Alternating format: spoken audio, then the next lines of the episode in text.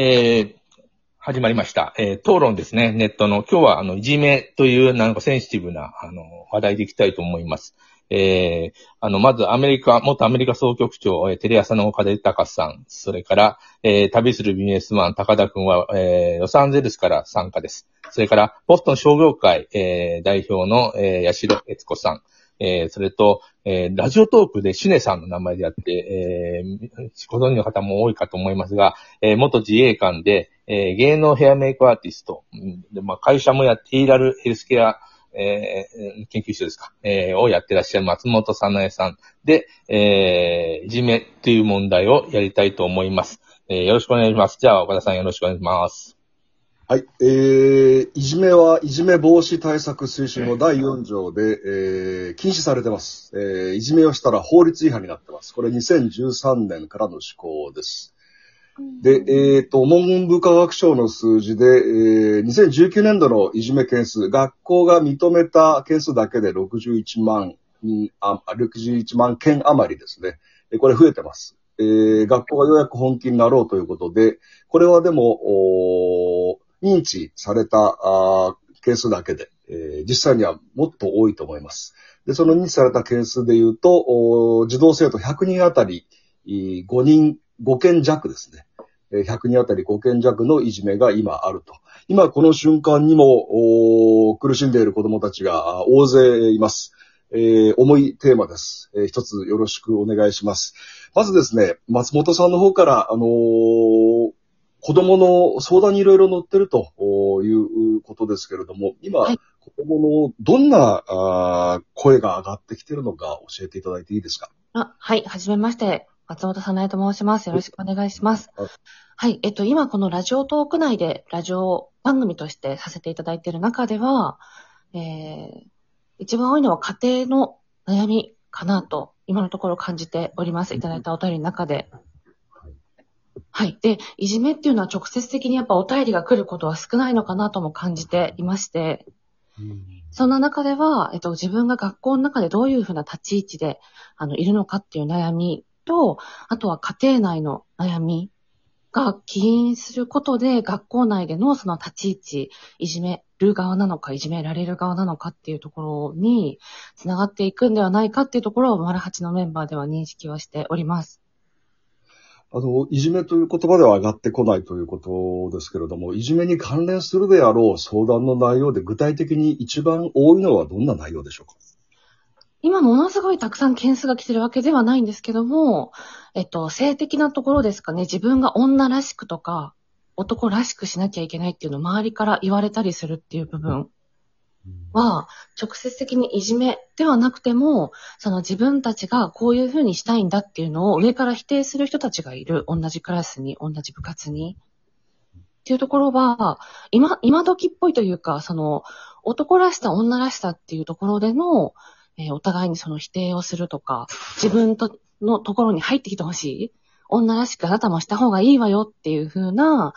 押し付けというのが、まあお便りで来てたのはすごく印象的ではありました。なるほど。あの、そこからいじめというところで、あの、松本さんがこう、いじめがおそらく増えている気がします。あの、認知度も高まってきているので、こう防ぐには、ズバリもう冒頭からですけども、どうしたらいいと思いますか？解決方法。うーん、日本っていうのはいじめられた側のケアっていうのがすごく手厚い印象があるんですけど、そのいじめが発生する瞬間ってやっぱりあると思うんですよね、きっかけが。その時に、えーっと、いじめる側のケアっていうのも大事かなっていうかん考えと、あと合わせて自分がそういう標的になりそうな時に学校以外にいい意味で逃げ道があるといいなっていうのは感じています。そうですね。学校以外の逃げ道というところですね。はい。あの、アメリカの状況、それからどう取り組んできたかという話ちょっと伺いたいんですけど、高田さんどうでしょはい。あのー今のその学校からの逃げ道っていうのがちょっと一つありまして、あのーホームスクールっていうのがありましてですね、これあの、学校に行かなくていいんです。あの、もう、いろんな理由でその学校に行けない子供たちが、家で、あのー週最低、あの、何日何時間やりますって言って、あのーまあ、あの、学校に申請して、で、認められればそれホームスクールとしてやっていいっていう制度があるんで、それがまあ一つ逃げ道としてはあるかなって、今今の話で言うと一つそう、はいそれ思いました。だからそれはあれですか？日本で言うと、小学校、中学、高校、どこでもあるんですかね？えーど、えーどこでもある、どこでもあると思いますね。はい、はい、はい。まあ、今あれですよね、その、コロナでオンラインやってるから、もう、学校が辛かったら、あのまあ、いじめがあるんだとしたら、学校行かなくて、オンラインでも、それ、ちゃんと卒業させてくれよというのはありですよね。うんあ、ありですね。あのね、今、オンあまさにそうで、オンラインでアメリカでもいじめの件数減ってるらしいです。でも、この9月からまた、あの、 in person っていうか、まあ、学校であ始まってるんで、その対面が始まってるんで、これからまた増えるんじゃないかっていうような報道がありますね。なんか、いじめ減ってるっていうデータあります？アメリカ、高田さん。あ、それで数字ではないんですけど、その、つい9月の、あの、記事でちょっと、US ニュースっていうので出てましたね。あの、数字はちょっと書いてないんですが、あの、はい。あの、減ってて、今減ってて、あの、9月からまた増えるんじゃないかっていうふうに書かれてますね。なるほど。八代さん、いじめです。あのー現状と、はい。あの、取り組みというか、向き合いというか、はい。お願いします。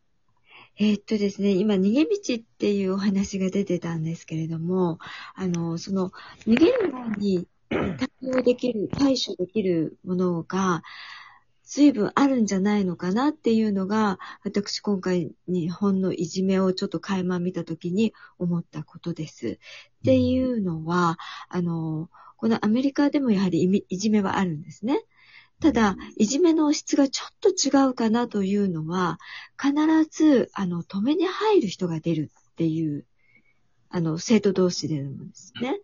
でも、それは、やはり、個人、なんでしょう、あの、個人を尊重する、あの、国柄でもあるので、あの、みんなが同じ方向に動かない。っていう特質があるとは思うんですけれども、それとは別にもう一つ、あの、ソーシャルワーカーですとか、カウンセラーっていう働きが非常にうまく働いている国でもあると思うんですね。それはどういうシステムかというと、あの、例えば、私が住んでいる高場所の高校で言いますと、1500人の生徒に対して、あの、カウンセラーが、えー170人に1人ぐらいの割合でいるんです。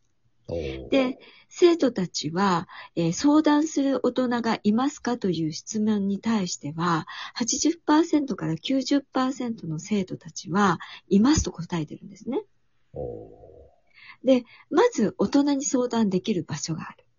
それから、えーミディエーターというシステムがあって、それは何かというと、えー中間に入るという、えー人たちがいます。それは先生、それから生徒たちをあの入学したときに、そのミディエーターシステムで、えー中間であの私たちは真ん中に入って仲介しましょうと。そのトレーニングを受けませんかっていうお誘いをするんですね。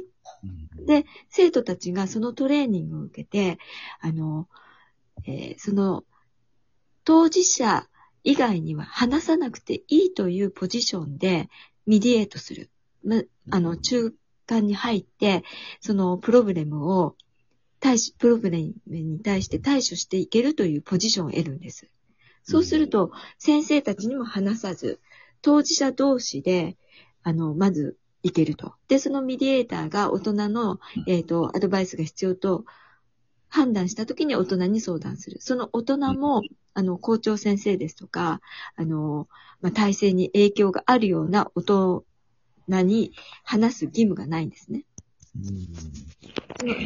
セキュ、セキュアな場所に、えー話ができる。大人に話ができる。相談ができるという。まずそこから日本は始めていくべきなんじゃないかなっていうのをちょっと感じました。ごめんなさい。長くなりました。あの、メディエーター、メディエーション、いわゆる裁判する前に当事者同士で話し合って解決しようっていう、ピアメディエーションのおシステムのことでもあるんですかね、それは。あ、そうですね。その通りです。日本の学校でも一部採用しようとしてますね。あ、そうですか。えぜひ、うん、そういったシステムがあると、あの、生徒同士で解決できることも多いですし、生徒の、あの、認識が、いじめに対する認識が変わってくるんじゃないかなと思いますね。